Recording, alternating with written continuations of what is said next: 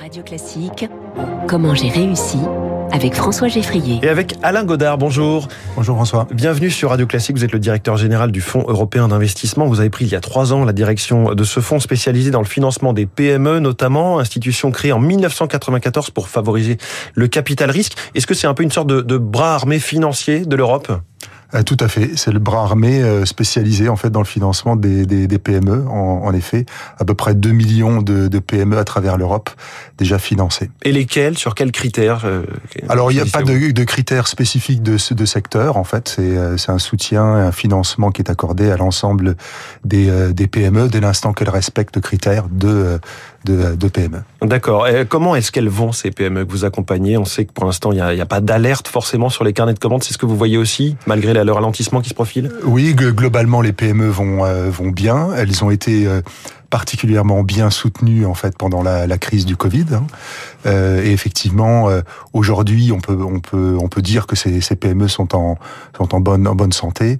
Bien sûr, euh, il y a un certain nombre de nuages en fait qui se euh, qui se présentent devant nous et donc euh, il est difficile de, de prévoir exactement euh, quels en seront les, les, impacts pour pour les PME. Mais il est clair que la crise de l'énergie, par exemple, aura un impact non négligeable mmh. sur sur leur santé. Économique. Alors ça c'est pour les PME précisément, mais depuis deux ans vous portez aussi le projet Scale Up Europe. Le problème identifié, c'est que trois quarts de nos startups partent aux États-Unis de fait parce que les fonds viennent de là-bas.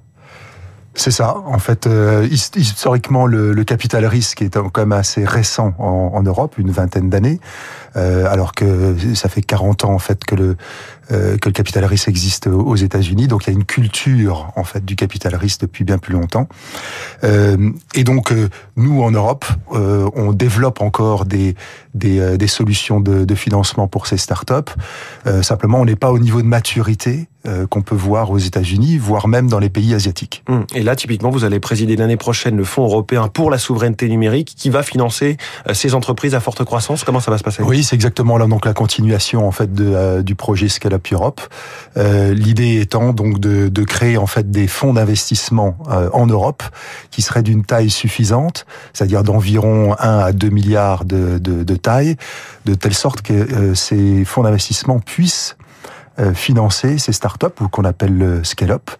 Euh, le scale-up, c'est les startups qui ont déjà un peu grandi. Voilà, qui ont, alors qui, euh, voilà, mais qui sont en, en phase, de, en phase de, de, de croissance euh, forte, qui ont besoin soit d'industrialiser leur leur leur activité, euh, soit d'aller à l'étranger, donc à l'internationalisation mmh. de, de leur activité. Ce sera donc 10 milliards d'euros, qui un fonds finalement pour d'autres fonds, 10 milliards d'euros pour des fonds d'investissement européens qui aujourd'hui en fait sont généralement trop petits par rapport à voilà. leur homologue américain. Exactement. Quand on compare en fait les les, fonds européens euh, par rapport aux fonds américains.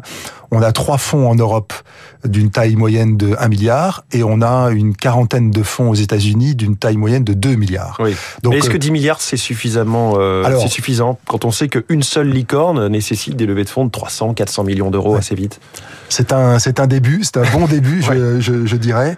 Euh, avec euh, avec ces 10 milliards, on compte en fait viser euh, la création de 15 à 20 fonds d'investissement puisque l'idée n'est pas seulement d'utiliser ces, ces, ces fonds hein, de mmh. nature à la fois publique et privée, mais euh, ces fonds vont mobiliser d'autres euh, financements euh, euh, privés. C'est l'effet de levier. C'est l'effet de levier. Et donc au total, on aura effectivement 15 à 20 fonds. Alors par rapport aux, aux 40 des États-Unis, ça reste encore euh, plus faible, mais tout de même, c'était quand même un vrai pas en avant. Un vrai pas en avant. Alors Alain Godard, je me suis intéressé à votre parcours. Vous avez eu une première carrière dans le sport, puisque vous étiez en équipe de France de handball jusqu'à vos 18 ans. Je me dis que ça ne doit pas être si fréquent dans les couloirs des institutions européennes. Euh, en effet, en effet, c'est pas c'est pas si fréquent, y compris d'ailleurs dans la de, dans la finance, mais bon, il y a quelques exemples. Mais est-ce que ça vous apporte un, un regard singulier sur votre métier, le management, le rapport au travail, ou c'est de l'histoire ancienne? Bon, En fait, c'est de l'histoire ancienne, bien sûr, mais c'est aussi euh, une école. Donc c'est une école euh, euh, dans laquelle on apprend un certain nombre de, de valeurs, bien sûr, donc euh, l'esprit d'équipe, et c'est clair, la résilience euh, aussi, et puis euh, quelque part la prise de risque. Oui. Donc euh, l'ensemble de ces valeurs reste totalement applicable en fait au, au monde des, des, affaires et de la finance en Le général. sens du timing aussi, j'imagine. Tirer au bon moment. le, sens bon du, moment. le sens du timing aussi. Alors dans votre parcours, vous avez fait donc après le sport de la finance, du consulting, vous êtes arrivé à la Banque européenne d'investissement. Il y a eu la crise de 2000 2008, vous avez participé à la création de, ce qui est aujourd'hui le mécanisme européen de stabilité qui avait aidé euh, la Grèce notamment. Vous avez aussi euh, œuvré au moment du plan européen de plan de relance de, Jean-Claude Juncker. Est-ce que la phrase qu'on dit souvent l'Europe ne progresse qu'à travers les crises, vous la rejoignez? Oui, en fait, bon, on dit aussi que l'Europe progresse à petits pas. Hein, C'était l'expression de, Jean Monnet. Euh, c'est vrai. Mais c'est vrai aussi que euh, l'Europe progresse à grands pas euh, lorsqu'elle fait face à certaines crises, comme c'est le cas aujourd'hui. En ce moment, vous pensez qu'on va garder certaines choses positives des défis qui nous font face? Moi, je pense qu'en fait, on va accélérer en fait l'intégration européenne. Euh, souvenez-vous du principe fondamental de la finlandisation qu'on a qu'on a tous appris après guerre, c'est-à-dire le principe de neutralité de certains pays nordiques comme la, Finlande, la, la, Suède. Quand vous voyez en fait que ce principe fondamental a été euh, euh, balayé en l'espace de quelques jours euh, suite à la à, l'invasion de, de l'Ukraine. Ça, ça, vous, ça vous démontre en fait la, la démarche pas seulement des gouvernements, mais en fait aussi des des citoyens européens mmh. qui ont vraiment l'intention en fait de prendre leur destin en main, à mon sens, et donc les progrès seront absolument substantiels dans les prochaines années. Question rituelle de cette interview comment avez-vous réussi? Ce serait donc le terme de, de résilience qui vous correspondrait? Euh, certainement, sur le projet européen, la résilience est absolument clé, comme on le voit euh, aujourd'hui. Merci beaucoup Alain Godard, directeur général du Fonds européen d'investissement. On espère que ça va fonctionner et cartonner ce fonds euh, de 10 milliards que vous allez présider l'an prochain. Invité de Comment j'ai réussi ce matin sur Radio Classique. 6h53, on va parler de ce gazoduc entre la France et l'Espagne.